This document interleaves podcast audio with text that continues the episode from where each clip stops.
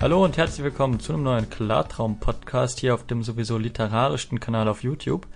Heute mit einem neuen Podcast der Reihe, ich nenne es einfach mal Klartraumbücher und Autoren. Dazu habe ich mir natürlich auch wieder einen besonderen Special Guest eingeladen.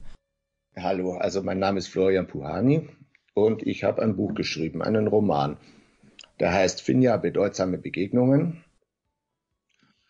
Und ähm, da das hier ein Klartraum-Podcast ist, möchte ich äh, auch äh, hauptsächlich davon erzählen, hm, inwiefern sich das als Klartraumroman bezeichnen lässt. Also es steht nicht Klartraumroman drauf, aber ich glaube, es ist äh, der Roman, der zurzeit äh, von allen, die zurzeit auf dem Markt äh, sind, die zum Thema Klarträumen am äh, meisten zu bieten, äh, der am meisten zu bieten hat, äh, der am authentischsten ist, was das angeht.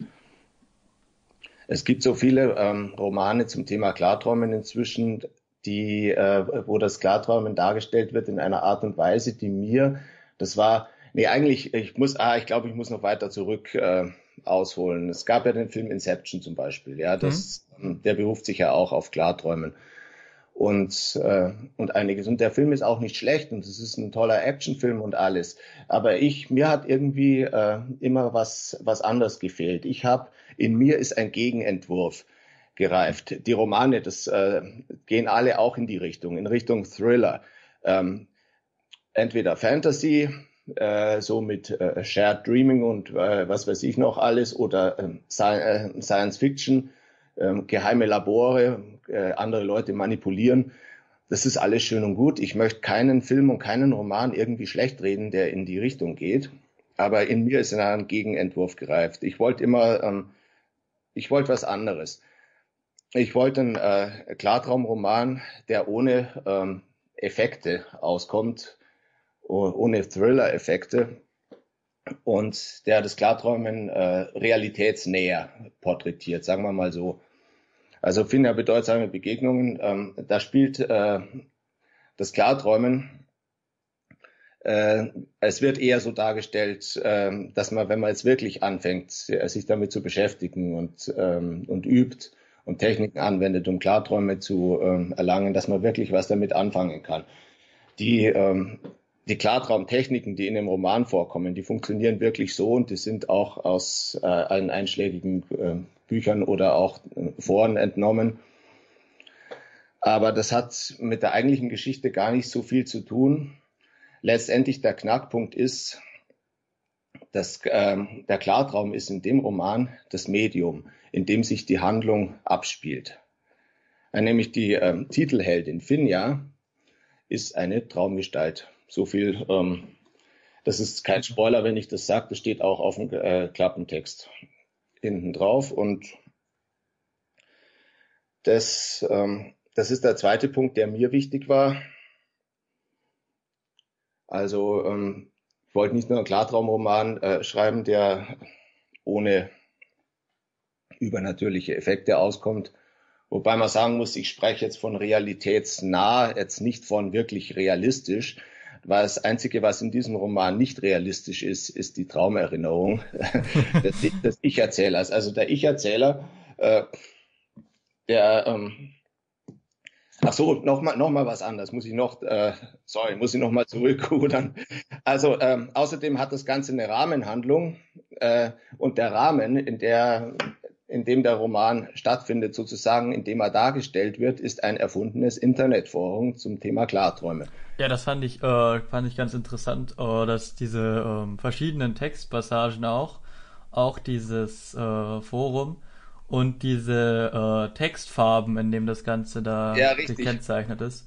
Ja, das habe ich versucht im Layout äh, nachzuempfinden. Da habe ich die Layouterin, die ich engagiert habe, letztendlich äh, bei der Veröffentlichung des Buches, habe ich auch ganz immer wieder darauf hingewiesen, dass es ein bisschen den, äh, den Charakter von Internetforum behalten soll.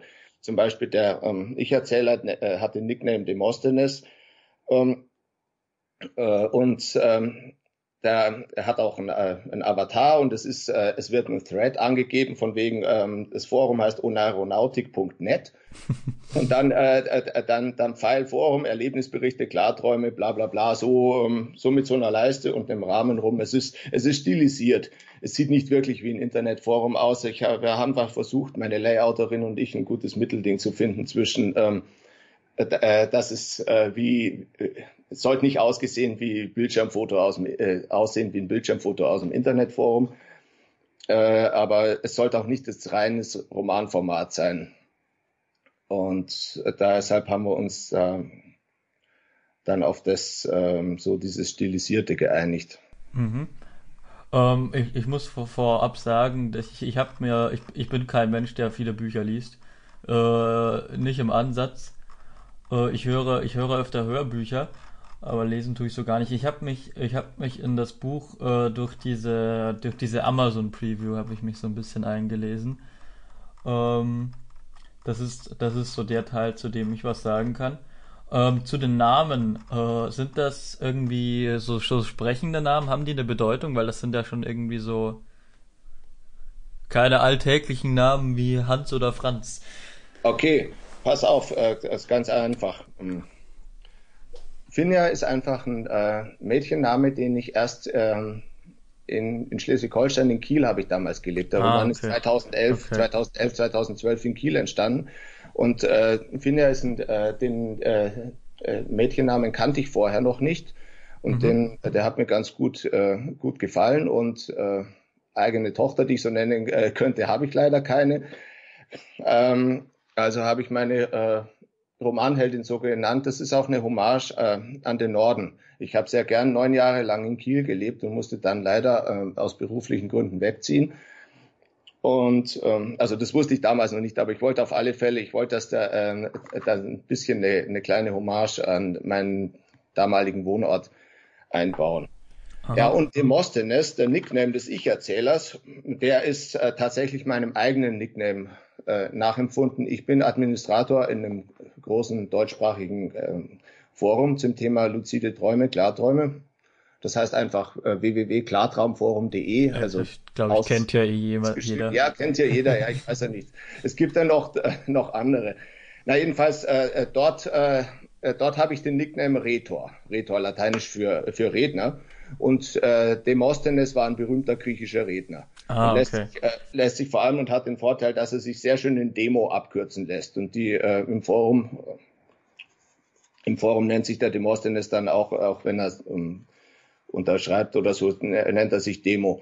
Das fand ich ganz gut so. Okay, okay. Also das sind beiden Namen. Alle anderen, die, die Nicknames, äh, in, die im Rahmen des, wie gesagt, es handelt sich ja nur um den Rahmen. Die eigentliche Story spielt sich ja in den Träumen ab. Das ist ja genau der, der Knackpunkt, der bei mir anders ist. Ähm, aber was den Rahmen angeht, die, äh, die Nicknames von Forenbenutzern, die da auftauchen, die sind, äh, boah, stammen aus meinem Unterbewusstsein, sagen wir mal so. Ich kann, äh, kann jetzt nicht genau sagen, warum ich den einen so oder so genannt habe. Nee, ich dachte nur, dass ähm, wegen den Namen her, weil das sich so schon so vor allem hier beim Demosthenes, das hört sich ja schon so, so lateinisch an, habe ich gedacht, vielleicht hat das so eine Bedeutung wie, wir hatten es ja vorhin bei, bei, bei Harry Potter haben ja auch die ganzen Figuren, also bezieh beziehungsweise viele ja so sprechende Namen, die so ein bisschen schon äh, die Figur charakterisieren. Ja, der kommt, wie gesagt, der kommt von, äh, von meinem Forum Nickname Retor, also ein Beispiel für Redner. Ähm, ich fand auch, ähm, wo du, was du vorher gesagt hast, mit dieser, was ist hier, der Ausschlag schon wieder so hoch. Ist ja, heute ist die Pegelung ein bisschen komisch hier. Also weiß nicht, woran das liegt. Vielleicht fahre ich auch die ganze Zeit mit dem Stuhl rum und merk's nicht. Ähm, ich fand auch, was du vorher gesagt hast, eben, dass du das Ganze realistischer darstellen willst, äh, oder realitätsnaher als jetzt andere Romane oder Filme. Ähm, da fand ich diese relativ am Anfang ich kenne ja nur den Anfang, äh, des Buches diese Szene mit der, ähm, mit der, wo der Protagonist da diese, ich glaube, es war seine, seine, seine Freundin oder seine Frau, wer diese, wer ihr diese Frage stellen will. Ja. Und dann, wenn das Gesicht so verschwimmt, so diese Person, wenn die so wechselt. Diese Szene fand ich da ganz gut, weil es eben so diese Flüchtigkeit des Traums gut einfängt. Ja, freut mich. Es ähm, auch, stammt auch aus eigener Erfahrung. Also so, sowas habe ich tatsächlich auch schon mal im Klartraum erlebt. Ich, äh, dass ich, dass ich selber auch schon Klarträume hatte, ist eigentlich klar, denke ich. Also ja, das ist ja, das Klartraum. ist so ein äh, Klartraum ist ja so ein Nischenthema. Ich glaube, da, da, dass jemand, der, der selber keine Klarträume hat, der, der kennt das gar nicht. Ja, obwohl es tatsächlich ähm, jetzt keine, ähm, man könnte tatsächlich einen Roman drüber schreiben, auch wenn man selber keine hatte. Also ich fände es nicht klar, so gut, ja, aber klar. es Garantie ist es keine. Deshalb sage ich es, deshalb erwähne ich es mal lieber nochmal extra, dass ich auch ähm, also weiß, äh, wovon ich da was was Klartraumtechnik angeht und so, dass ich eine Ahnung hatte. Hm, ja, klar, das gibt's auch. Da gibt's ja dieses so ein Spruch, den man öfter mal hört, äh, ist ja der, dieser Vergleich mit dem man eine Doktorarbeit über Honig schreiben kann oder je Honig gegessen zu haben. Ähm, ich, was ich meinte, ist, dass das, das Klartraumthema ist ja so, so ein Thema, wo, wo, wo, ich glaube, ich habe ich hab mich hier ein bisschen verlaufen. So ein Thema, auf das man, wenn man dazu was macht, dann ist es eigentlich schon so, dass man meistens dazu auch schon so eigene Erfahrungen hat weil die, die ja, Community ist, ist ja. ist ja doch relativ klein, sag ich mal. Wo man sich ja dann untereinander doch irgendwo kein, kennt. Man kennt die ganzen Foren und so. Thema. Ja, genau, genau. Das, das ist das, ein Thema. Ich glaube, das, das fasst es gut zusammen. Weil ja, das ist ja auch, es ist auch was, was man sich halt sehr, sehr schwer vorstellen kann, wenn man es noch nie, nie erlebt hat, sag ich mal. Genau. Ja, Klarträumen ist ein praktisches Thema, etwas, was man macht. Das äh, sich nur theoretisch damit zu beschäftigen, ist, also jetzt als, als Schriftsteller, es ist jetzt auch nicht so abstruses oder, oder perverses, dass man das nicht machen könnte. Aber da, tatsächlich, ich habe schon viele, viele Jahre ähm, Klarträumen betrieben, bevor ich die Idee zu dem Roman hatte. Hm. Also das, ähm, ist jetzt so, dass ich, äh, dass ich praktisch als Recherche, dass ich angefangen hätte, jetzt Klartraumtechniken auszuüben als, als Recherche, um einen Roman zu schreiben, sondern ich, ich war ähm, Klarträumer und auch schon Moderator in dem Forum etliche Jahre. Ich glaube, in dem Forum habe ich 2005 angefangen. Nee, ich weiß, in dem Forum habe ich Februar 2005 angefangen und die, ähm, die Idee für Finja kam mir ja, Anfang 2011. Das ist alles dann ganz schnell gegangen. Die, die Geschichte wollte erzählt werden. Die, die, das war wirklich so, wie wenn äh, Finja in mir gewisses, ein gewisses Eigenleben entwickelt hätte und, äh, und raus wollte. Da, das habe ich seitdem nie wieder erlebt, dass ich so einen Drive hatte, was zu schreiben. Da ist wirklich, das war zum Teil so, dass mein sonstiges Leben, dass ich angefangen habe, meine Pflichten zu vernachlässigen, dass ich wirklich ähm, jeden Tag Stunden, Stunden, Stunden, Stunden nur Roman geschrieben habe. Ähm, so viel, äh, so viel Drive hatte die, die Story und die, die Figuren. Und die äh, Figuren haben sich dann im Laufe des Schreibens auch weiterentwickelt irgendwie. Das ist, das ist das Fantastische, also das Schönste, was beim Schreiben gibt, wenn man merkt, dass die Geschichte zu leben anfängt, richtig mhm. sich aus. Das sind immer ähm, der, der, wenn ich vergleiche so die ersten Stichpunkte, die ich mal gemacht habe und was dann am Ende rauskam, da wäre ich am Anfang, das hätte ich mir nie träumen lassen, was da, äh, da alle für Entwicklungen und, ähm, und Aspekte und Wendungen, was da alles, äh, alles rein äh, mit dazu kam. Ähm, also du bist ja schon, äh, also du, du bist schon quasi so, so, so ein äh, dynamischer Autor, sag ich mal. Ähm, also du hast quasi so diesen, diesen Ausgangspunkt und hast die Person, während du das geschrieben hast, so, so entwickeln lassen. Also du hast jetzt nicht vorher schon so ein komplettes, festes Konzept gehabt. Ich glaube, das geht gar nicht. Ähm, ja, weiß ich nicht. Zum Beispiel hier bei Star Wars behauptet George Lucas ja immer, er hätte von Anfang an alles komplett geplant. Ob das stimmt, ist fragwürdig. Ja. Nee, Aber so, so geplant nicht. Vielleicht, äh, man kann eher einen Plot planen, man kann plotten. Das ja, ist, das, das ist ähm, einfacher. Aber so, äh, so die, äh, die Personen, wie sie rüberkommen, so in ihren kleinen Details auch und, und ihre Gedanken und, und was man so nebenbei erfährt, was jetzt nicht mit dem groben Plot unmittelbar zu tun hat, das entsteht alles von allein, denke mhm. ich. Mhm. Ja, das sind, äh, glaube ich, sind so die besten Geschichten auch, die, die so wirklich aus, aus dem Antrieb heraus entstehen, die, die wo wirklich erzählt werden wollen. Ich meine, ähm, äh, zum Beispiel, ich, ich, ich, ich vergleiche das jetzt, wenn ich hier Beispiele nenne, dann werden das meistens Filme sein, weil, wie gesagt, ich bin kein so großer Leser. Ähm, man sieht das zum Beispiel an den, an den Star Wars, das ich ja vorher angesprochen habe. Man merkt das bei diesen neuen Filmen, die man jetzt hat. Ich weiß nicht, ob du die gesehen hast.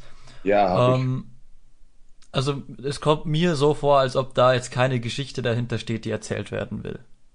Auch bei den äh, bei den alten, also nicht bei den drei Originalen, sondern bei der bei der Prequel, bei den Pre Prequels, äh, Prequels finde ich, dass man bei Episode 3 wirklich merkt, dass das die Geschichte war, die da erzählt werden wollte, dass das der der der Film ist, den George Lucas machen wollte. Weil das ist der, der, ich finde, dass der dritte Teil so viel, so viel gehasst, wie die Prequels immer werden. Ich finde, dass das der, der beste der drei ist und auch wirklich ein guter Film ist. Die anderen zwei, Episode 1 mit Jar Jar Binks, finde ich furchtbar. Episode 2 ist auch diese, diese, diese Liebesgeschichte da, die ist, ist wirklich unglaublich kitschig und passt nicht so unbedingt in den Ton der anderen Filme. Aber Episode 3 finde ich wirklich gut. Und das lasse ich mir auch nicht ausreden. ich kein Problem damit. Ich bin kein riesen Star Wars Fan, aber ich ähm, äh, äh, entsprechend habe ich da auch keine so strong Opinion oder sowas, dass ich, dass ich hier sage, der Film ist super und der Film ist Mist oder was. Ich, äh, ich mag die Filme alle ganz gern, aber ich bin nicht so wirklich äh, so tief. Äh, ja, ja, Star Wars, das war halt so meine Kindheit. Da bin ich groß geworden mit Star Wars und mit Harry Potter. Ja, bei meinen beiden älteren Söhnen ist, war das auch der Fall, ja.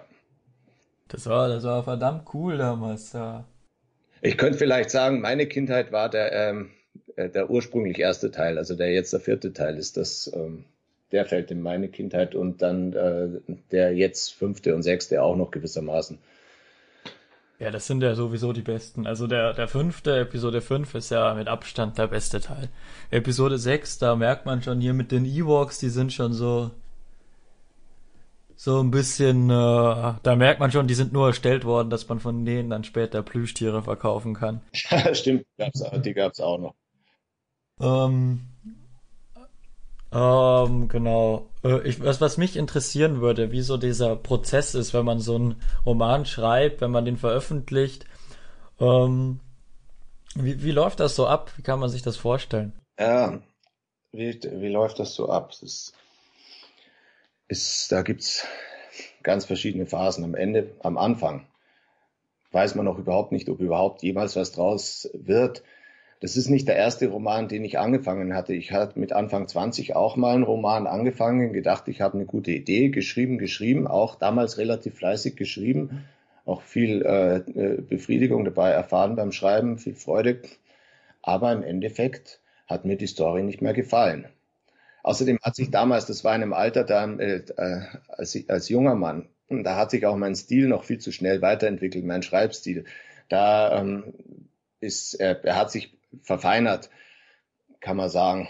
Äh, und äh, als ich dann in, mittendrin steckte in dem Buch, dem, äh, dem damaligen, dann hat mir das erste Kapitel, abgesehen davon, dass ich irgendwann die Story nicht mehr mochte, mochte haben mich, mir sogar die ersten Kapitel vom Sprachstil her nicht mehr gefallen und gesagt, nee, die müsstest du ja alle nochmal schreiben. Da äh, hilft's nichts, wenn man hier mal noch ein bisschen rumbastelt oder was.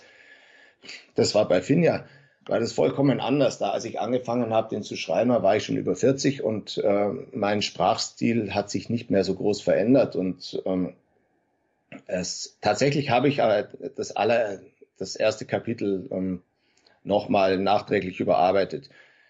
Ach so, ja genau. Warum heißt es äh, das erste Kapitel das allererste, nicht erstes, sondern nulltes? Das ist genau der Grund, weil es noch nicht eigentlich zur eigentlichen Story gehört. Ich habe äh, ich hab mit dem Kapitel, das jetzt Kapitel 1 ist, das war auch ursprünglich als erstes Kapitel gedacht und dann habe ich gedacht, am Ende, nee, da muss noch was davor setzen. Da das beginnt zu Knall auf Fall, so richtig in medias res. Ähm, da, wie der Lateiner sagt, da musste noch was davor setzen, aber das ist eigentlich noch nicht so richtig, äh, bei der Story beginnt, dann habe ich das nulltes Kapitel genannt. Und das ist entsprechend vom, ähm, da musste ich mich dann, mein Sprachstil hat sich trotzdem etwas weiterentwickelt und da musste ich mich dann auch zügeln und das nullte Kapitel jetzt nicht so so, so ausgefeilt wie das, äh, wie das letzte Schreiben. Stattdessen habe ich das erste dafür nochmal überarbeitet. Aber ja, jedenfalls, das war äh, so die, äh, die Phase, wenn man überhaupt beim, beim Schreiben, bis man über, man weiß äh, lange nicht, ob das Ding überhaupt jemals fertig wird. Bei meinem allerersten Roman mit Anfang 20 dachte ich, wow, geil, ich schreibe, schreibe einen Roman, ich werde äh, Schriftsteller und dann irgendwann, äh, das, das liest sich erstens nicht besonders gut und zweitens ist die, äh, die Story doof, sage ich jetzt mal.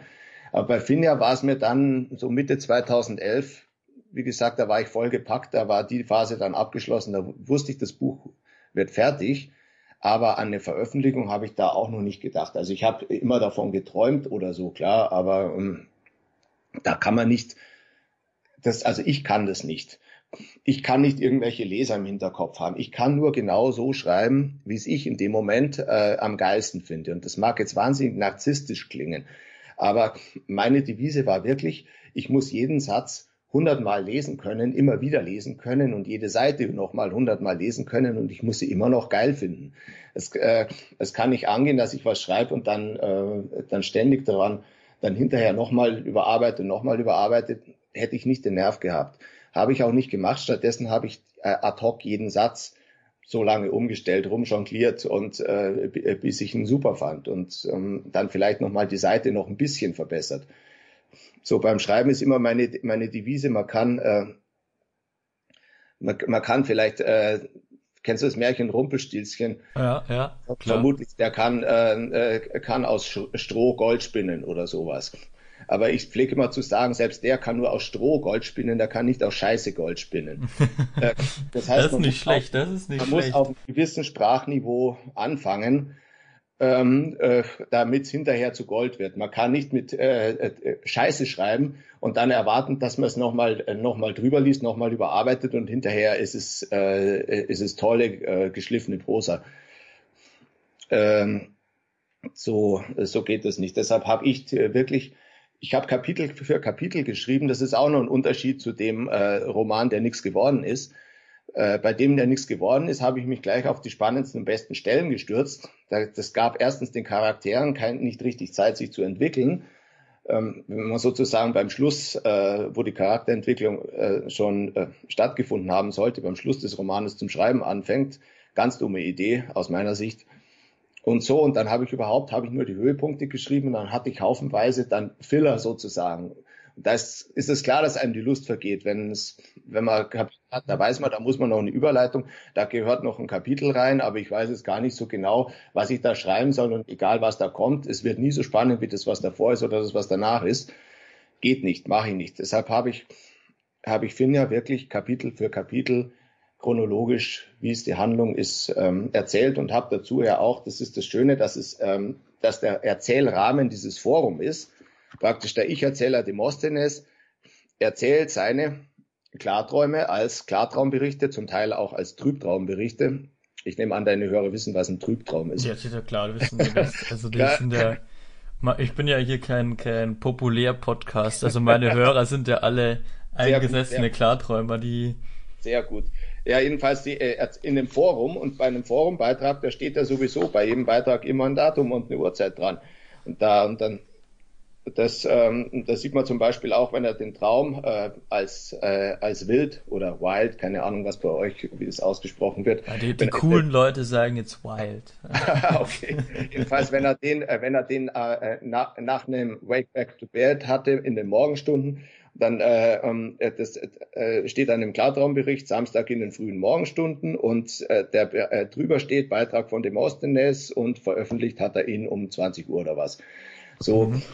Das gibt, ähm, äh, sorry, wenn ich dich hier unterbreche. Also das, das gibt tatsächlich auch sehr, sehr coole Möglichkeiten so zum Worldbuilding, sag ich mal. Der englische Begriff, weiß ich, wie ich das auf Worldbuilding ist halt so, so ein englischer Begriff, wie man das auf Deutsch sagt, keine Ahnung. Ähm, der ist mir halt so eingefallen gerade, weil wenn ich mhm. mich, äh, wie gesagt, ich komme mehr so aus, aus so einer Filme, ich finde Filme unglaublich toll und Bücher und Filme gibt's halt schon Parallelen, was Handlung und sowas angeht. Und wenn ich mich mit, mit Filme gibt's im deutschsprachigen jetzt weniger so, so äh, Kanäle, die sich so auf so einer analytischen Weise damit beschäftigen, deswegen kenne ich da jetzt keinen deutschen Begriff dafür. Ja, ist egal. Man könnte vielleicht sagen, äh, dass man die, die Welt mit Leben erfüllt, die man beschreibt. Worldbuilding also, ist besser. Im Zweifelsfall ist da Englisch, das ist ja das Fiese, ja, ähm, dass die, es so viele englische Ausdrücke gibt, die besser sind, äh, griffiger. Deshalb ähm, gebraucht man sie auch gerne. Ja, es ist halt so was Kompaktes oft. Das ja, ist, ja. ist toll. Ähm, genau, das hat, das finde ich, hat sehr, sehr eine coole Möglichkeit, das eben für das, wie dieses Worldbuilding, wenn man so, so die, die Außenrahmen mit diesen Uhrzeiten, ist ein nettes Detail, das man da einfügen kann. Ja. Ähm, was ich vorher noch fragen wollte, wie lange hat es gedauert? Wie lange bist du an dem, dem, dem Roman eigentlich gesessen? Also wie lange hat sich das entwickelt? So von der, so insgesamt und von der ersten Fassung bis zu, zum fertigen, wie lange hat das gedauert? Von der Idee bis zum fertigen ziemlich genau eineinhalb Jahre, ziemlich genau von Anfang 2011. Da ähm, habe ich noch nicht gleich zum Kapitelschreiben angefangen, sondern immer Brainstorming mäßig alles zusammengeschrieben. Ähm, äh, Notizen, Dialogfetzen, alles, was mir eingefallen ist, alles, alles, alles vom Anfang, vom Ende immer stichpunktartig. Äh, dann äh, Plots, äh, Plotskizzen, Dialogskizzen äh, und ähm, Ideen, Randnotizen über die Charaktere, ähm, Szenarien, also kunterbunt, wirklich ohne Gliederung, ohne, ähm, ohne alles, seitenweise. Und äh, das hat also das hat ein paar Wochen gedauert. Es war immer trotzdem immer noch Anfang 2011, kann man sagen, als ich dann angefangen habe, ähm, mich hingesetzt habe und wirklich angefangen habe, im ersten Kapitel zu schreiben. Und gedauert hat es äh, ziemlich genau eineinhalb Jahre. Die, äh, fertig war das Buch Juni, Ende Juni 2012. Und so viel hat sich dann äh, hinterher in der Nachbearbeitung auch kaum. Ich glaube, dann habe ich ein Kapitel nochmal rein sprachlich überarbeitet. Nee, zwei waren es. Es gab zwei Kapitel, die ich, äh, ohne irgendwas am Inhalt zu ändern, also vom Inhalt her war das Buch äh, Mitte 2012 äh, vollkommen fertig, äh, fertig, endgültig fertig. Das ähm, hinterher das eine oder andere Kapitel eine kleine äh, sprachliche Nachbesserung, das war alles. Das, ähm, ja, so viel da nur zu, zur Entstehung natürlich. Dann hinterher, der ist die Veröffentlichung und so, das ist eine ganz andere Geschichte. Mhm.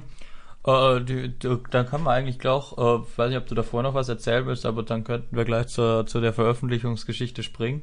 Ja, ich wollte noch ganz kurz äh, ergänzen zu von wegen, warum ich das mit dem Datum und der Uhrzeit erwählt habe. Äh, ja klar, klar, da habe ich dich das hat mich unterbrochen. Auch, das hat mich auch bei der Stange gehalten, dadurch, dass, äh, dass es praktisch der äh, äh der Story eine, eine klare Chronologie äh, verschafft hat, hat äh, mich auch bei der Stange gehalten, äh, nicht zu springen und kapitelweise vorzugehen beim Schreiben. Mhm. Das ja, ich kann mir, ähm, ich kann mir auch gut vorstellen, dass wenn man das mit diesen Höhepunkten, wie du es beim ersten schon gemacht hast, dass das dem, äh, dass es eben dem Charakter so diese, diese Chance dieser dynamischen Entwicklung, die du vorher angesprochen hast, die du ja von Anf die du anfangs noch gar nicht geplant hattest, dass es die eben so ein bisschen wegnimmt, weil du ja diese Höhepunkte schon hast. Ganz genau. Und gleichzeitig nimmt es einem ja auch so ein bisschen die Spannung, denke ich mal, weil man ja so die besten und spannendsten Stellen schon hat und dann kommt nur noch so der, so der Rest. Das ist so wie wenn äh, man isst einen Kuchen und dann isst man erstmal die Schokolade runter und lässt sich den Rest übrig. ja.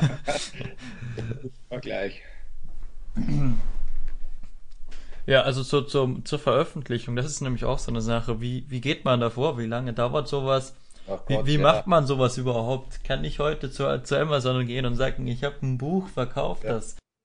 Ja, natürlich. Das ist nicht der, nicht der Punkt. Es ist nur eigentlich, eigentlich wünscht man sich ähm, als Schriftsteller eine gewisse Anerkennung. Also sagen wir mhm, so, wie ich drauf war, wie, wie viel, wie ich da, wie, äh, wie besessen ich war von der Story und ähm, wie vollzeitmäßig ich die geschrieben habe. Ähm, da hatte ich hatte ich natürlich schon äh, den Traum gehabt, dass es irgendwie dann äh, Anerkennung findet, indem mal jemand dafür Geld vorstreckt, nämlich ein, äh, ein Verlag. Verlegen heißt ja eigentlich, dass, äh, dass, dass jemand dafür Geld auslegt, praktisch, dass jemand ein unternehmerisches Risiko eingeht für das Buch. Das hat leider nicht geklappt. Ich muss allerdings auch dazu sagen, ich habe sehr schnell gemerkt, also ich habe erst versucht, einen Literaturagenten zu engagieren. Äh, da wurde ich x Male abgelehnt, da habe ich dann schon die Lust verloren. Dann habe ich, ich muss auch dazu sagen, ich habe keinerlei Beziehung zu irgendjemanden aus der, ähm, Verlagsbranche, Literaturbranche, irgendwas. Ich, kenne keine Sau sagen wir es mal ganz banal, äh, und umgekehrt mich auch niemand von denen. Und das, und ich habe gemerkt, das ist nicht mein Ding. Ich, ähm, habe ein paar Verlage, so mehr pro forma, auch ein paar Verlage ähm, angeschrieben, aber allein, allein für das Buch ein Exposé zu erstellen, fand ich äh, anstrengender und, äh, und nerviger, als das ganze Buch zu schreiben. Und ich glaube jetzt nicht, ich glaube, das Exposé ist eigentlich ganz gut, aber es, es hat trotzdem, es hat zu keinem Erfolg geführt. Äh, ich wurde ein paar Mal abgelehnt und bei Verlagen, da habe ich dann auch gar nicht, ich weiß, äh, da du von äh, J.K. Rowling ähm, erwähnt hattest, ich glaube. Ja, das ist mir auch gerade äh, eingefallen. Sie war sehr, sehr tough, sie war sehr, äh, sehr beharrlich und hat sich äh, hat sich bei sehr vielen äh, Verlagen beworben bei dem Buch. Das habe ich nicht gemacht. Ich habe dann äh, 2012, 2013 ist es inzwischen, ist es 2013 geworden dann.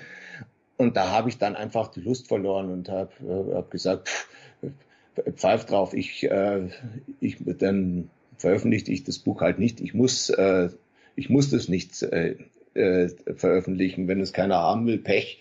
Es, aber dann gab es in den Jahren dann, äh, immer wieder Leute, ich habe es halt so ähm, als ausgedrucktes äh, Skript, habe ich gelegentlich auch mal binden lassen, meistens nur mit einer Plastikspirale. Für besondere Anlässe habe ich auch mal eine gebundene Version verschenkt, so mit einem, äh, so richtig beim Buchbinder Hardcover gebunden, äh, an Leute, die es lesen wollten, die sich dafür interessiert haben.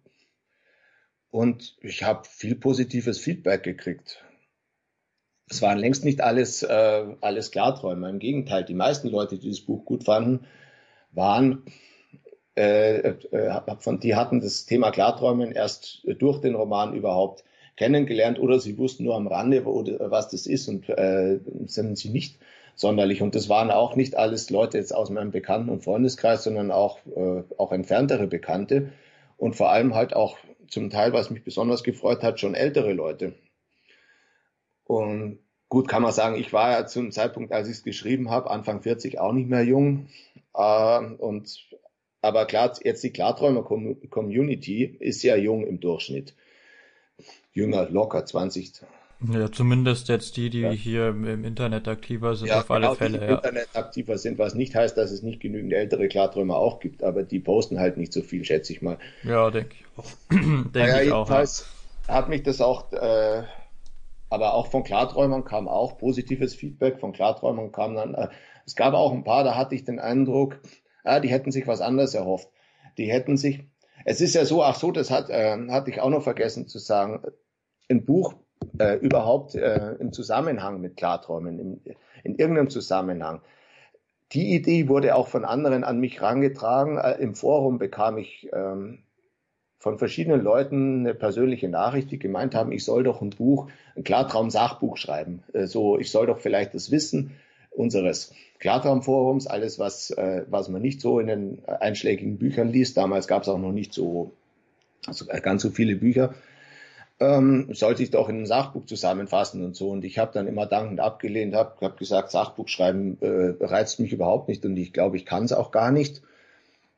Und ähm, aber die Idee, Buch und äh, im Zusammenhang mit Klarträumen, die habe ich dann halt äh, wieder äh, doch dann als Roman wieder aufgegriffen und bei einigen Klarträumern hatte ich halt das Gefühl gehabt, so äh, die, äh, es, es hat mir jetzt keiner ins Gesicht gesagt, dass er das Buch äh, scheiße fand, aber äh, dass sie äh, sich manche was anders erhofft hätten vom Inhalt her. Das, ähm, letztendlich ist es ein philosophischer Roman und der, ähm, da geht es um, um Fragen wie, wie realistisch ist die Realität, was ist real, was ist, äh, äh, äh, was ist imaginär und was, wann ist jemand eine Person und was ist eine Person und was ist ein, ein, äh, ein Mensch und solche Sachen. Das ist jetzt äh, letztendlich, ähm, dass, äh, dass man auch dass auch das Klarträumen porträtiert wird, ist klar bei dieser Erzählform mit diesem Rahmen äh, Klartraumforum. Und den realistisch beschriebenen Klartraumtechniken, ist klar, aber manche äh, hätten halt da gerne mehr den Schwerpunkt darauf gelegt gehabt, was ich nicht gemacht habe, was mir, ähm, was halt nicht mein Anliegen war. Hm, ja, das kann ich verstehen. Also jetzt mal das, das Sachbuch, dass, äh, dass das kein Reiz ist, da was zu, zu, dazu zu schreiben, kann ich sehr gut nachvollziehen, weil man da, da es fehlt so ein bisschen ja eben diese, diese Geschichte, diese Charaktere, die man da erzählen könnte. Und beim, beim Sachbuch ist es ja auch so, dass man da eine, eine ganz andere Herangehensweise hat. Also da muss ja. man ja, vorausgesetzt, man, man will jetzt sich nicht komplett die ganze Zeit wiederholen, muss man eben jetzt Sachen vorstellen aus, aus Foren, unbekanntere Sachen. Dann muss man aber irgendwo auch irgendwie Belege dafür haben, dass das funktioniert, irgendwie das bisschen überprüfen, Hintergründe und sowas irgendwas äh, Psychologisches oder sowas wissen. Also ich, ich glaube, dass es äh, sehr schwierig ist, ein vernünftiges Sachbuch zu dem Thema zu schreiben, wenn man jetzt nicht irgendwie äh, Psychologe oder irgendein Neurowissenschaftler oder sonst irgendwie jemand ist, der sich wirklich wissenschaftlich mit dem Thema auseinandersetzt. Klar, man kann jetzt so, ein, so einen kompletten Sammelband machen, wo man ganz viel zusammenträgt, aber das ist ja, ich sag mal so vom äh, was ist das richtige Wort dafür? Hm. Vom Niveau da, her oder was meinst du? Ja, so von diesem äh, schöpferisch, da, man hat ja so, so, so einen gewissen, sag ich mal, so einen schöpferischen Anspruch. Mhm. Und von so einem schöpferischen Anspruch überholt das ein Wikipedia-Artikel nicht wirklich. Ja, wobei ich jetzt äh, noch äh, dazu sagen möchte, äh, dass äh, ein gewisses psychologisches äh, Grundwissen ähm, äh, psychologische Zusammenhänge, auch ein philosophisches Hintergrundwissen ist. Es war mir wichtig, da in der Hinsicht schon etliches einzubauen in den Roman. Das, also ganz ohne das äh, ging es auch nicht. Natürlich muss, äh, musste ich nicht so tief in die Materie einsteigen, wie wenn das Buch jetzt ein Wissenschaft, wenn es jetzt ein Sachbuch wäre, das noch dazu einen wissenschaftlichen Anspruch erfüllen sollte. Das machen übrigens die wenigsten Klartraumbücher, die ich würde sagen, die meisten Klartraum-Sachbücher, die so auf dem Markt sind, sind auch eher populärwissenschaftlich geschrieben. Aber da, natürlich gibt es auch Ausnahmen. Jedenfalls, also ich hatte schon äh, einen gewissen Anspruch ähm, in psychologischer und philosophischer Hinsicht, aber ich, klar, ich musste keine Quellenangaben und sowas raussuchen, Gott sei Dank. Ja, das ist natürlich, das, das haut einer dann komplett raus aus dem, aus dem Schreiben, wenn man jetzt noch alles belegen muss, natürlich auch noch, ja. Ich kenne das, ich musste ja meine, vor nicht allzu langer Zeit meine tolle Seminararbeit schreiben über das Buch 1984. Äh, hm. Und da war das natürlich, da, da hatte ich dann den, den Vorteil, dass natürlich da schon sehr, sehr viel fertig war und dass äh, das kein, äh, nicht unbedingt so ein klar, nicht unbedingt ein Thema war, wo ich jetzt selber noch irgendwie ja. aus Ach. irgendwelchen anderen Quellen Sachen zusammen recherchieren musste, sondern es gab schon sehr viel explizit über das Thema dann. Ja. Hast du doch mal ein Buch gelesen dann? nee, ich habe mir natürlich das Hörbuch gekauft. oh, ja, ja. Hey, das ist auch eine Idee. Vielleicht bringe ich auch nochmal ein Hör Hörbuch raus. Also Finja, bedeutsame Begegnungen als Hörbuch. Äh, also mich würde es sehr freuen, wenn es ein Hörbuch gibt. Ich freue mich immer über Hörbücher.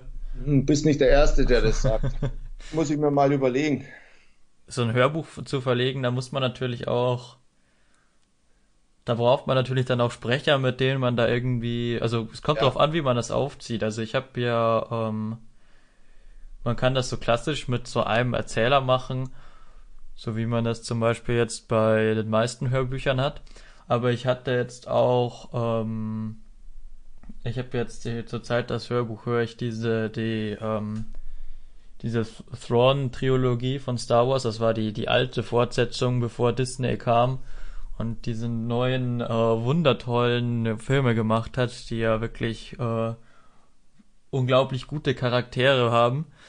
Ähm, das war, war das eben die, die alte Fortsetzung und das ist mehr so als Hörspiel aufgezogen. Also da gibt's für jede Person verschiedene Sprecher und dann mit Soundeffekten und allem teilweise ist es ein bisschen komisch. Also da gibt es einen Moment, wo du wirklich merkst, okay, da gibt es eine Buchvorlage, wenn dann, weil diese ganzen Erzählvarianten, wo jetzt vom äh, Erzähler quasi beschrieben wird, was gerade passiert, fallen mhm. dadurch weg. Weshalb dann Charaktere oft irgendwie Sätze äußern, die halt dann oft wo du merkst, okay, der Satz ist einfach nur dafür da, damit äh, der Hörer gerade hör, weiß, wie, wie sieht das hier gerade aus. Das ist dann aber ein Hörspiel, kein Hörbuch. Ja, oder? genau, genau, das ist dann ein Hörspiel. Da ist dann die Frage, wie man das aufzieht. Wobei wahrscheinlich für sich das, äh, für dein Buch sich wahrscheinlich so ein klassisches Hörbuch mehr anbieten würde. Ja, denke ich auch. Ja. Aber wenn es das als Hörbuch, das wäre wär eine coole Sache. Weil gibt's ja auch mittlerweile viele, viele Plattformen, über die man sowas dann vertreiben kann. Audible oder bei, bei Deezer oder auch bei, bei Spotify gibt's ja auch Hörbücher. Stimmt. Aber wäre eine, wär eine coole Sache. Jo. Aber bislang, wie gesagt, gibt es ja immerhin äh, jetzt eine Druckversion und eine E-Book-Version und die, äh, da mussten etliche Leute lange an mich hinreden, bis ich mich dann durchgerungen habe und da kam ein glücklicher Zufall dazu, ähm, dass meine Frau äh, in, in ihren Netzwerkkreisen, äh, muss ich jetzt nicht weiter ausführen, hat sie äh, eine freundliche Dame kennengelernt, die ähm, Bücher äh, als berufsmäßig äh, Buchgestalterin ist das Layout von Büchern macht, unter anderem, macht auch sonst äh, Grafikdesign und was weiß ich. Äh, und das, weil ich außerdem, weil ich ja immer da, äh, auch damit gehadert habe, dass, äh, dass es möglicherweise schwer zu veröffentlichen ist mit dieser, äh, den verschiedenen Textfarben und dem, äh, dem Layout und so. Aber soweit bin ich, äh, ich vielleicht hat das die Verlage auch abgeschreckt, keine Ahnung. Es ist, ist ein bisschen unkonventionell, ja. ist es aber es ich finde es eine coole Idee. Es war mir jedenfalls klar, ähm, wenn ich das ähm, in Eigenregie irgendwann veröffentlichen würde, dann muss ich mir Gedanken um das Layout machen. Und ich kann das nicht. Ich kann nichts formatieren, ich kann nichts layouten. Ich, bei mir äh, scheitert es schon manchmal bei einem Textdokument und Einrückungen und das, wenn ich eine Liste erstellen soll oder was. Keine Chance. Das war eine Horrorvorstellung und dann habe ich letztendlich da wirklich einen Profi gefunden. Und äh, mit der konnte ich auch, habe ich mich auch persönlich sehr, äh, sehr gut, verstehe ich mich inzwischen auch persönlich sehr gut. Und da, also wir haben uns im Laufe des äh, Prozesses angefreundet und äh, da ähm, alles, äh, alles besprochen, Pro und Contra von diesen und jenen. Sie äh, war natürlich auch sehr, äh, sehr kompetent und ich, ich umgekehrt habe äh, trotzdem meine Vorstellungen alle einbringen können und so ist halt das Layout rausgekommen, in dem das Buch jetzt existiert. Einzige Wermutstropfen für die ähm, Druckfassung musste ich die verschiedenen Textfarben bleiben lassen. Die Druckfassung hätte nämlich sonst so als Hardcover 70 und als äh, Paperback 50 Euro. Oh, okay, ja, das ist ich glaube, nachvollziehbar, das, ja. Das, ich spiele trotzdem mit dem Gedanken, eine, äh, zu Weihnachten oder so eine Deluxe-Edition rauszubringen, den Farben, was weiß ich, für irgendeinen ganz fanatischen Fan. weiß, glaub zwar nicht, dass es so einen gibt, aber wer, man weiß ja nie.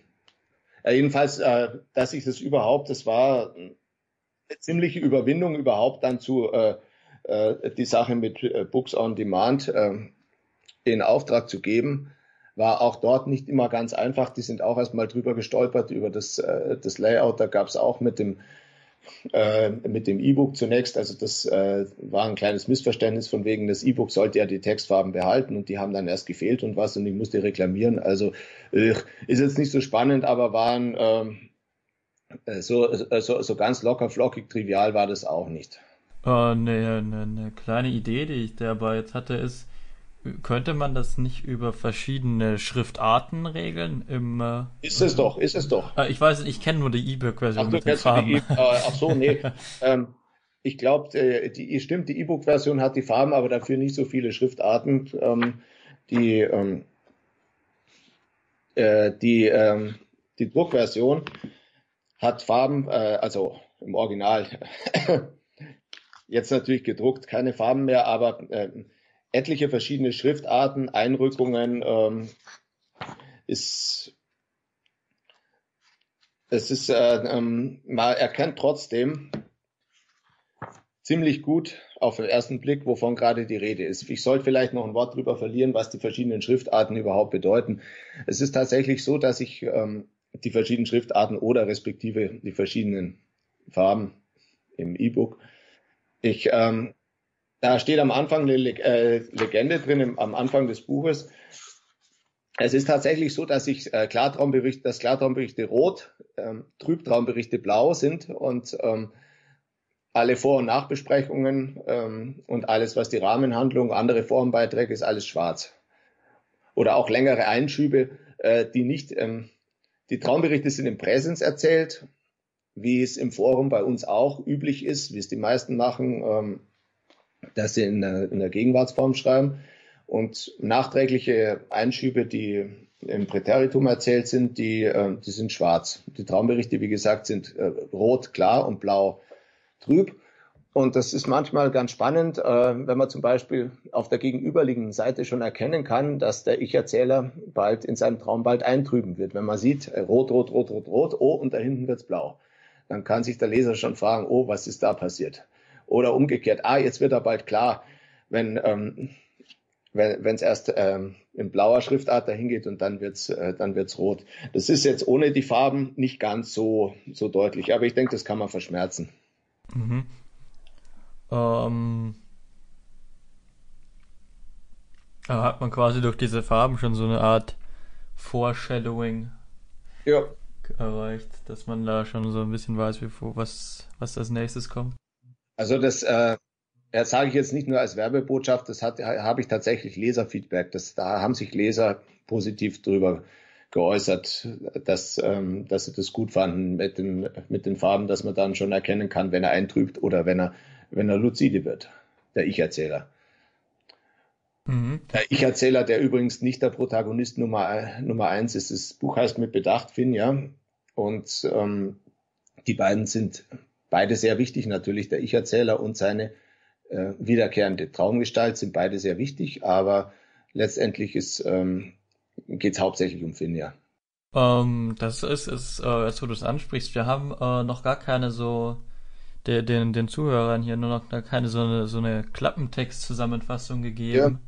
wo, worum es ja, ja. hier eigentlich geht in dem Buch. Ähm, äh, okay, ich kann, ich kann, der Klappentext ist nicht so lang, ich lese den einfach mal kurz vor, okay? Ja, klar, klar. Also ich habe ein Zitat rausgegriffen, das lautet, Natürlich, ich weiß schon, Mythologie und Literatur sind voll von den groteskesten ungleichen Paarungen zwischen Menschen und Göttern, Halbgöttern, Riesen, Zwergen, Elben, Vampiren und so weiter. Ich bin aber nicht mythologisch, ich bin wenigstens in diesem Augenblick hier und jetzt real. Soweit das Zitat. Wer, wer das sagt, wird dann erst wird dann im Laufe des Buches klar. Weiter geht's. Ähm, Demo ist Klarträumer, er kennt alle gängigen Methoden, um luzide Träume herbeizuführen. Immer häufiger gelangt er damit zum Erfolg. Während er gerade träumt, weiß er, dass er träumt. Traumgestalten sind für ihn Mittel zum Zweck. Von ihnen hofft er mehr über sich, seine eigene Psyche, sein Unbewusstes zu erfahren. Finja ist Traumgestalt und mit Demos Haltung ganz und gar nicht einverstanden. Sie weiß zwar, dass sie bloß in seinem Kopf existiert, hat aber doch ihren ganz eigenen. Mhm. Soweit der Klappentext. Ähm, was du vorher angesprochen hast mit, äh, mit, mit Finja und äh, als Protagonistin äh, ungleich dem Ich-Erzähler, das erinnert so ein bisschen an den Film äh, Ex Machina, den, äh, weiß nicht, ob du den gesehen hast. Nein. Der auch äh, lange Zeit, beziehungsweise eigentlich den ganzen Film lang über, den Zuschauer darüber im Unklaren lässt, wer der eigentliche Protagonist des Films ist. Ah ja. Das ist ein äh, wirklich sehr interessanter Film. Also es geht dabei um äh, einen Programmierer von der Firma, der äh, scheinbar ein Gewinnspiel gewonnen hat oder sowas, wo er sich eigentlich gar nicht angemeldet hat, wo er ausgewählt wurde von dem äh, Chef dieser großen Firma. Das ist so eine Art Google, Facebook, das ist so, so ein Riesenunternehmen. Sowas in der Art äh, wird er ausgewählt, äh, den zu besuchen und äh, denen zu helfen bei so einem Test. Und zwar dieser, ähm, dieser, dieser Unternehmer, der hat einen, äh, der arbeitet an der KI und der soll dann eben hier bei diesem Roboter den, den Turing-Test durchführen. Also der soll sich mit der unterhalten. Um, dieser, dieser Turing-Test, ich denke mhm. mal, die, die meisten kennen den, das ja. ist äh, Turing hat mal gesagt, dass wenn man sich in einer unter dass eine dass eine KI quasi dann Bewusstsein hat, wenn ähm, man sich mit dieser KI unterhält und aber dabei nicht wirklich feststellen kann, ob das jetzt ein Mensch ist oder nicht. Genau. Um, und der soll eben diesen Test dabei durchführen. Um, das ist so diese Grundrahmenhandlung. Mehr kann man dazu nicht verraten, weil sonst macht man den Film kaputt. Aber es ist wirklich ein sehr interessanter Film. Vor allem, weil der Film eben den ganzen Film lang über die Frage immer wieder die Frage immer wieder steht, wer ist jetzt Protagonist und wer da jetzt der Antagonist des Films ist. Ja. Und das vielleicht dreht sich das auch zu Ende des Films ja. nochmal. Es ist wirklich interessanter Film.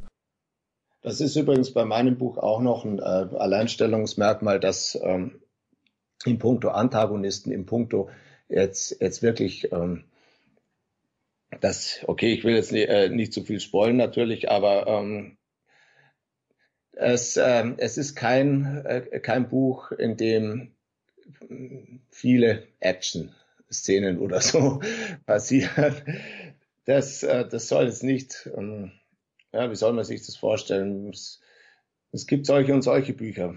Wie gesagt, es ist kein Thriller. Ich glaube, ich habe damit eh schon, äh, schon alles alles ja. gesagt. Und, und Finja ist an sich nicht nur das Buch ist ein Gegenentwurf zu Klartraum-Thrillern ähm, und, äh, und, und Fantasy- und Science-Fiction-Büchern, äh, die, äh, sich des Klarträumens bedienen, sondern ähm, die äh, Finja, die Gestalt selbst, ist auch ein Gegenentwurf zu allen ungewöhnlichen, ich sag mal ungewöhnlichen äh, Wesen, zu allen nicht äh, nicht gewöhnlichen Protagonisten, also äh, die Leute, Protagonisten, die kein Mensch sind, haben üblicherweise die Eigenschaft, dass sie entweder außergewöhnliche Mächte und Fähigkeiten besitzen oder dass sie bedrohlich sind. Und oder natürlich gibt es auch beides, ja. Superhelden, Supervillains, ähm, Außerirdische. Außerirdische sind äh, sind ent, äh, entweder unglaublich schlau und mächtig oder nicht entweder oder manchmal auch und oder sie sind sehr ge gefährlich und, äh, und böse. Und ich wollte jemanden, der, der mit sich selbst zu kämpfen äh, hat und ähm, jemand, der schwach ist, jemand, der keine besonderen Fähigkeiten besitzt. Die einzige besondere Fähigkeit, die Finja besitzt, ist, dass sie immer wieder äh, zu Bewusstsein erlangt und sich erinnert an äh, ihr, dass sie, also dass sie sozusagen, auch wenn Demo natürlich nicht die ganze Zeit klar träumt, dass Finn ja trotzdem einen äh, kontinuierlichen Bewusstseinsstrom hat. Und äh, inspiriert hat mich E.T. der Außerirdische. Das war, glaube ich, der einzige Außerirdische, ich wollte es gerade sagen, ich wollte es gerade sagen. E.T. Cool. ist ja nicht, fällt da ja, nicht in das genau, Muster. Genau, das ist der einzige in der ganzen Film- und Literaturgeschichte, glaube ich, das, äh, das einzige nichtmenschliche Wesen, das weder äh, besonders mächtig noch äh, irgendwie bedrohlich, gefährlich oder böse ist. Und das, ähm, da kommen wir auf den ersten Blick nicht drauf, aber das war mir ähm, von Anfang an äh, ein wichtiges Anliegen, dass, dass meine Protagonistin zwar stark ist im Sinne von innerlich stark, ähm, ähm, persönliche Stärke besitzt, aber keine äh, irgendwie sonderlichen Fähigkeiten hat. Also Finja ist äh, keine, ähm, es ist äh, nicht das Traum-Ich eines anderen Träumers, ist sie, so viel kann ich das, äh, das wenn das ein Spoiler ist, tut's mir leid, aber das möchte, möchte ich sogar darauf hinweisen, eben weil es was Besonderes ist an dem Buch. Das ist, es geht nicht um Shared Dreams und sie ist auch kein, kein Geist und sie ist auch kein irgendwie, äh, irgendwie Wesen. Sie ist tatsächlich eine Traumgestalt. Ähm, zwar keine ganz gewöhnliche Traumgestalt, aber ähm, jemand, der, äh, der so seine, seine Beschränkungen hat und damit auch hadert, dass er seine Beschränkungen hat. Ich glaube, das ist in dem Klappentext auch ganz gut angedeutet worden. Ähm, ich finde das, ich das ganz gut. Also diese, wie du den, äh, wie du den Protagonistin da beschreibst mit diesen Eigenschaften, dass du wolltest, dass das, dass die, dass die Schwächen hat. Weil ich finde, dass das was ist, was viel zu oft übersehen wird, weil meiner Meinung nach beziehungsweise ist, ich glaube, das kann man fast sagen, dass das ein Fakt ist, dass Charaktere dann wirklich, ähm, und jetzt kommt wieder der englische Begriff, re relatable werden, äh, wenn sie, wenn sie Schwächen haben, beziehungsweise interessant werden, wenn sie Schwächen haben. Ähm, hier wieder ein gutes Always-Beispiel. Äh, man sieht es in den neuen Star Wars-Filmen, äh, Ray zum Beispiel hat überhaupt keine Schwächen. Er ist ein komplett chara perfekter Charakter, die kann von Anfang an alles. Also wenn man einen Vergleich zieht mit, mit Luke, der am Anfang von Episode 4 im, im, im Falkner von diesem Trainingsdruiden abgeschossen wird, ist es bei Ray so, dass sie am Anfang von äh, Episode 7 hier den äh, diesen komischen Typen da mit der Maske, der ziemlich lächerlich ist, der nach Ewigkeiten Training, die, die der die der hat, äh, einfach besiegt. Und ja, das macht, schon, schon, sehr souverän, muss man. Äh, ja, das macht diesen Charakter einfach so unglaublich langweilig. Und auf der anderen Seite hat man dann zum Beispiel in Breaking Bad zum Beispiel äh, Charaktere, die alles andere als perfekt sind, also die alle Ecken und Kanten haben und dadurch alle eine, eine gewisse Tiefe erreichen. Und ich finde, ich glaube, dass auch das äh, der Grund ist, warum zumindest ich in den meisten Geschichten, also ich ich nehme Geschichten hier als überspannendes Wort für Filme, Bücher ja, und sonstiges, ähm, die äh, die bösen Charaktere beziehungsweise in Anführungsstrichen, sagen wir mal so die bösen, vielleicht sagen wir mal Antagonisten oder sowas, äh, weil gut und böse ist ja auch immer so eine Frage, äh, oft interessanter sind, weil die oft mehr Tiefgang haben, weil man als Autor oft dafür zumindest gezwungen ist, denen irgendwie eine, eine Motivation, mehr Hintergrund zu geben oder mehr, mehr Fehler, mehr Schwächen. Mhm. Sehe ich auch so. Deswegen finde ich zum Beispiel, dass in, in Star Wars, super Beispiel, kommt hier sehr selten vor, Darth Vader ein besserer Charakter ist als jetzt zum Beispiel Luke Skywalker oder Obi-Wan, weil der viel mehr Tiefgang hat. Ähm, oder in, in, in Harry Potter zum Beispiel Voldemort oder Snape, meiner Meinung nach viel bessere Charaktere als jetzt Harry Potter oder Hermine. Wobei man sagen muss, dass über Snape sowieso nichts geht. Aber weiß nicht, hast du die, die Harry Potter Bücher gelesen? Ähm, nicht alle. Oh, du musst alle lesen. Ich habe die letzten beiden gelesen. Okay, und, ja, dann, äh, äh, dann kann ich dich Snape bezüglich nicht spoilern. Nein, kannst mich nicht, äh, nicht spoilern. Also ich, äh, ich habe alle Filme gesehen außerdem. Ja, die Filme sind sehr gut, das passt. Also wenn man die Filme gesehen hat. Ja, die Filme musste ich angucken. Das half mir nichts. Ich Musstest hab, du angucken. Oh ich habe äh, drei Kinder. Ich natürlich komm, kam ich nicht drum herum. Ich, ich dachte schon, du, du wurdest jetzt dazu gezwungen hier. Für, also naja, unfreiwillig. Das war sozusagen schon mein Job, die Filme auch anzugucken. Also ich gehöre nicht zu den Eltern, die ihren Kindern irgendwelche Filme einlegen, äh, die sie, von denen sie keine Ahnung haben, was das jetzt ist. Da ist und da ist es egal, ob da jetzt Altersbeschränkung ab sechs draufsteht oder so. Das, äh, das mache ich einfach nicht. Da ah. möchte ich äh, schon sehen, also als meine Kinder noch kleiner waren, logischerweise. Jetzt gehen sie allein ins Kino, aber äh, Dings, damals da wollte ich schon, äh, schon wissen, worum es geht.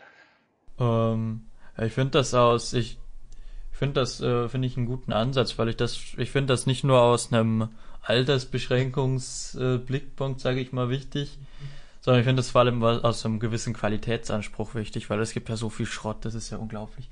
Also wenn ich mir, äh, wenn man mal so sieht, was, was heute für so, so Fernsehsendungen für Kinder gibt, das ist ja unglaublich. Da ist ja SpongeBob, ja, ist ja ein Meisterwerk dagegen. Das, das muss ich wirklich sagen. Also so, vielleicht fehlt mir das auch so ein bisschen, aber so. Ich, ich fand SpongeBob fand ich, fand ich sehr lustig in meiner Kindheit. Ich finde das auch heute noch teilweise lustig. Und vor allem, weil man so im Nachhinein, wenn man sich so manche Sachen ansieht, merkt, dass das eigentlich gar nicht so stumpf ist oft, wie man denkt. Mhm. Also zum Beispiel bei SpongeBob gibt's diese äh, eine Stelle, wo der in den Brunnen reinfällt und dann ähm, Thaddeus sagt, dass er hier, das sind alle, alle drei, SpongeBob, Patrick und Thaddeus, sind in einem Wunschbrunnen gefangen, von dem Mr. Krabs wollte, dass der gegraben wird, weil er gesehen hat, dass Leute da Geld reinwerfen. Und dann gräbt SpongeBob diesen, diesen Brunnen immer tiefer, weil, weil er, Mr. Krabs hat ihm gesagt, er muss nur tief genug graben, bis der Zauber entdeckt wird. Und dann fallen die alle drei da rein. Und Thaddeus sagt dann, sagt dann, dass er ganz klaustrophobisch wird. Sagt Patrick, ja, was soll denn das heißen? Das heißt, dass er Angst hat vor jedem, der Klaus heißt. Ähm, der, der Witz, den habe ich als Kind nicht verstanden. Aber der ist nicht schlecht. Nö. Mit der, mit, weil Phobie, Angst und so und Klaus. Ähm, Ich weiß nicht, wie das im, im, im Englischen ist, aber äh, ist kein schlechter Witz. Der geht im Englischen genauso. Das Wort ist ja griechisch. Äh, ja. Es ist bei, ich weiß, zum Beispiel bei, ähm, es gibt auch diese eine relativ bekannte Szene bei, bei SpongeBob, die man im Deutschen abgeändert hat, die im Englischen nicht so gut ist. Zwar gibt es da so eine Szene, wo der Mr. Krabs vom fliegenden Holländer abgeholt werden soll. Uh, Im Krankenhaus, weil er immer so geizig ist. Und zwar ist es so, dass ja der, der Sprecher von Mr. Krabs im Deutschen, dass derselbe, der Benjamin Blümchen spricht. Und im Englischen ist das so, dass äh, Mr. Krabs sich irgendeine dumme Ausrede überlegt und sagt, er ist irgendjemand anders und dabei zufällig auf so eine Blumenvase neben seinem Bett schaut. Und das hat man das im Deutschen übernommen, dass er sagt, nee, ich bin nicht Mr. Krabs, ich bin, dann schaut er eben auf diese Blumenvase, Benjamin, Benjamin Blümchen. äh, das ist, äh, also da muss ich im Nachhinein noch sagen, das war, ist echt lustig, aber bei, bei, bei anderen Serien, die jetzt so, ich muss sagen, ich, ich schaue generell kaum Fernsehen, aber was man so, so nebenbei immer mal wieder mitbekommt, gibt es da teilweise Serien, die total behindert sind. Äh, behindert, obwohl behindert darf man ja nicht mehr sagen. Ähm, die, die einen sehr niedrigen Qualitätsanspruch haben. Mhm. Wobei man, da kann man natürlich dann auch sagen, dass man da, dass das nicht nur Serien sind, sondern wenn man sich so ansieht, was so auf YouTube an Content ganz oben schwimmt. Ähm, äh, ja, das ist auch besser so. nee, also das ist ja wirklich furchtbar. Also da, ich weiß, man hat das, das sagt man schon immer. Das gibt ja dieses berühmte Aristoteles oder vielleicht war es auch Platon, der damals ja. gesagt hat, dass die Jugend immer schlimmer wird und immer blöder. Mhm. Aber das Gefühl, das habe ich mittlerweile auch und so alt bin ich noch gar nicht. Ich bin erst 20 geworden. ähm, aber ich sag mal so, in meiner Kindheit, da gab es kein Operette. Und das ist gut.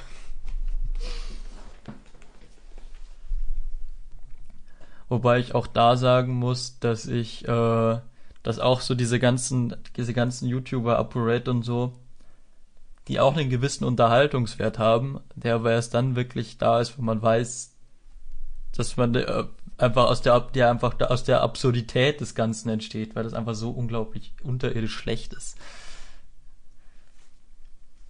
Ja, das war mein, mein kleiner Exkurs über, ich weiß nicht, wie wir hier hingerannt sind. ich glaube, ähm, äh, von wegen, dass, ähm, dass Finn ja ähm, Schwäche zeigt. Also was heißt Schwäche zeigt, dass sie, dass sie keine besonderen, äh, nicht, nicht irgendwie super mächtig oder bedrohlich ist, sondern ja, genau, genau, sondern ja. dass, dass, äh, dass sie mit ihren ähm, mit ihren Schwächen zu tun hat. Und ich meine, wenn man wenn man weiß, dass man nicht wirklich existiert, ähm, dann ist es, äh, dann hat man ein, sozusagen eine Schwäche, an der man zu kauen hat. Ähm, also das wird, ist, ist ähm, du hast gesagt, hier mit, mit Shared Dreaming kommt im Buch nicht vor. Also das Buch, äh, ich denke mal, das, das distanziert sich dann auch ein bisschen von, von dieser, sag mal, esoterischen Seite, die so ja, Klartraum... Ja, sehr gut.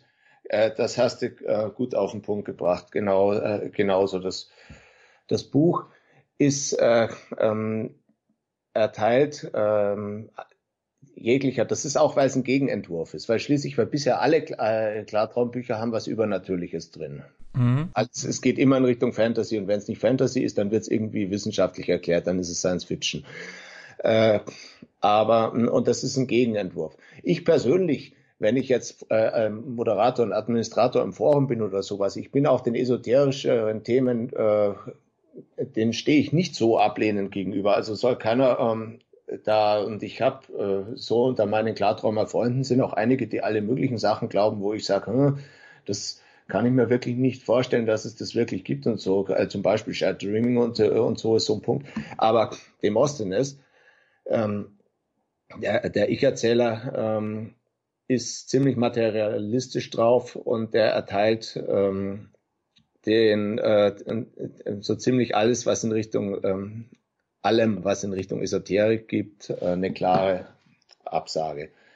Das, ähm, das hast du richtig, gleich richtig erfasst. Ähm, also das, ist das, Ist das dann so, dass quasi von Anfang an des Buches klar ist, ja, hier, äh, Finja ist wirklich eine, eine Projektion in seinem, seinem Kopf? Oder ist das so, dass das bisschen im Unklaren gewachsen wird?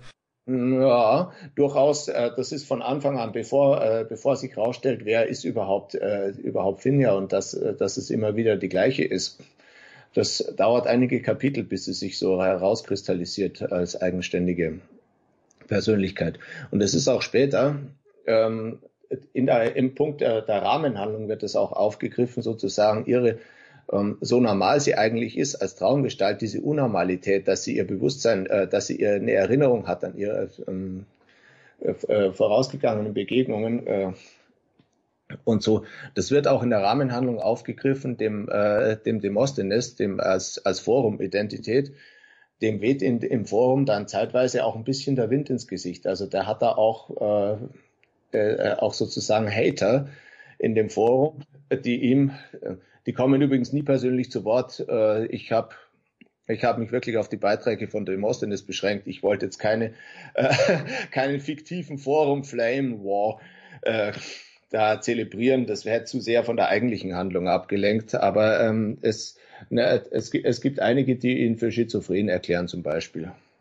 Das wäre auch so mein, mein erster Gedanke gewesen, muss ich sagen, so von, vom Klappentext her. Aber ich, ich, das Problem ist, ich kenne die, das, das eigentliche Buch nicht. Ich muss das, glaube ich, wirklich mal lesen. Dann können wir hier einen zweiten Podcast zum Thema machen, wo wir die Handlung genauer besprechen. So ja, das, das, da müsste ich ja dann noch mehr spoilen oder ja, so. Ja, da machen wir einen Spoiler-Podcast. Dass ich, ja, dass ich äh, sehr, sehr viel dazu erzählt habe. Das ist übrigens äh, auch was des Buches 2011, 2012 entstanden. Und 2013 kam dann in unserem Forum zum ersten Mal tauchte der Begriff der Tulpa auf. Aha. Ähm, und äh, da habe ich mir dann auch gedacht, hm, Mann, da hättest hättest du auch, es, es finde ja eine Tulpa, hätte hätte ich jetzt ähm, hätte ich noch drauf, äh, wenn ich gewusst hätte, da, äh, wie gesagt, was, äh, was eine Tulpa ist, dann hätte ich vielleicht darauf eingehen äh, können auf den Punkt, ob Finja äh, vielleicht eine Tulpa ist oder welche Ähnlichkeiten oder welche Unterschiede es da äh, äh, da gibt. Eine Tulpa ist äh, grob gesagt, wer das noch nie gehört hat, so sowas wie ein imaginärer Freund, den man sich selber erschafft ähm, der dann möglicherweise auch ähm, ein Eigenleben äh, äh, bekommt und äh, mit dem man sich unterhalten kann im, im Kopf, was, was sich für mich schon immer, immer so ein bisschen äh, schizophren anhört. Ja, jedenfalls, äh, Finja tritt nur im Traum auf.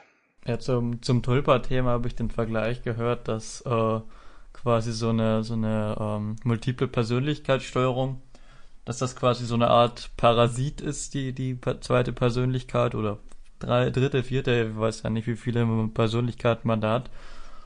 Und dass die Tulpa mehr so eine Art Symbiose ist. Ah, ja, ja. Ah, ja.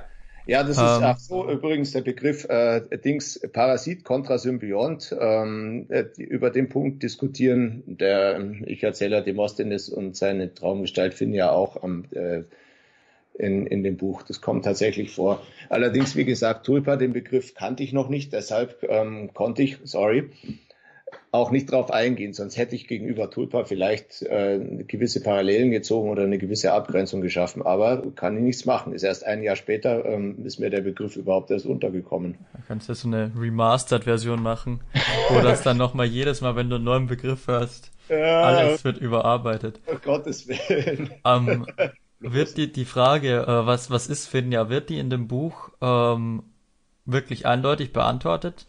Um, oder gibt es dazu eine eindeutige Antwort, die aber niemand wissen darf? Doch, Finja ist eine Traumgestalt, so okay. steht es auf dem Appentext und so, ja, so ist es. Das ist, das ist, wie gesagt, das ist der Knackpunkt, das ist mein Grundanliegen des, äh, des Buches, dass Finja eine Traumgestalt ist. Sie hat ähm, die ungewöhnliche Eigenschaft, dass sie sich erinnert und immer wieder auftaucht, aber, ähm, aber sie ist, äh, ist eine Traumgestalt. Wäre sie irgendwas anderes, wäre ja das ganze Grundkonzept des Buches über den Haufen geworfen. Dann hätte sie ja doch irgendwie, äh, dann wäre sie was Übernatürliches, hätte irgendwelche besonderen, besonderen Fähigkeiten. Ähm, also so, das wäre dann zumindest in Frage gestellt, wenn sie nicht, äh, nicht nur eine Traumgestalt wäre. Das ist wirklich das ganz Entscheidende, dass äh, sozusagen ihr, ähm, äh, das, womit sie klarkommen muss, ist, dass sie eine Traumgestalt ist. Das Parallele zum, äh, die, ähm, zum Höhlengleichnis ähm, bleibt nicht aus, logischerweise. Platons Höhlengleichnis ist klar. Am Ende des Buches wird sich jeder von uns äh, uns fragen, sind wir möglicherweise auch eigentlich, äh, eigentlich Traumgestalten und gibt es sowas wie Erwachen? Ähm, also das ist vielleicht noch das Esoterischste, aber eigentlich ist es philosophisch. Mhm. Mhm. Für, ähm, ansonsten, äh, hast du noch irgendwas zu erzählen, weil sonst würde ich es langsam sagen, wir kommen hier langsam zu Ende. Ja, ich habe so viel erzählt.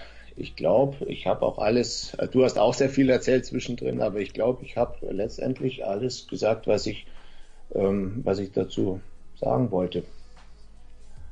Ja, alles klar. Also ich, ich bedanke mich äh, für die äh, für dich hier, dass du hier zu Gast warst. Also ich, ich finde das immer immer schön, wenn sich hier Leute melden. Ähm, wenn ihr mal hier im Podcast zu Gast sein wollt und irgendwas zu erzählen habt, dann schreibt das gerne in die Kommentare oder sonst irgendwo hin. Äh, ihr könnt mir das auch gerne auf auf Twitter oder Discord oder im äh, KT-Forum oder im Klartraum-Forum schreiben. Ich bin ja im Bayern-Forum. Es gibt tatsächlich noch ein österreichisches Forum. Das ja, Luzider Traum, äh, äh AT oder, nee, AT oder so. Ja, aber da kann ich mich nicht anmelden, das geht nicht. äh, da steht immer Registrierung derzeit nicht möglich. Ich weiß nicht warum. Hm. Also das steht ja schon ziemlich lange. Ich glaube, da habe ich sogar auch noch einen alten Account bei denen, aber nie genutzt. Ähm, das ist äh, sehr schade, dass man sich, dass ich mich da nicht anmelden kann, weil äh, es ist tatsächlich so, dass es, es sieht zumindest so aus, als ob das aktiver wäre als das, als, als die beiden deutschen Foren. Muss ich mal wieder reinschauen. Ja. Ähm, ansonsten äh, bewertet diesen tollen Podcast auf iTunes, auf YouTube, gebt uns einen tollen Daumen und so Glockenzeug und das Ganze, ihr, ihr habt es schon öfter gehört. Ähm, dann bleibt mir nur noch zu sagen, immer schön das Gemüse aufessen, immer schön Bitte und Danke sagen und vor allem bleibt klar. Äh, wir hören uns beim nächsten Mal. Bis dahin. Tschüss. Tschüss.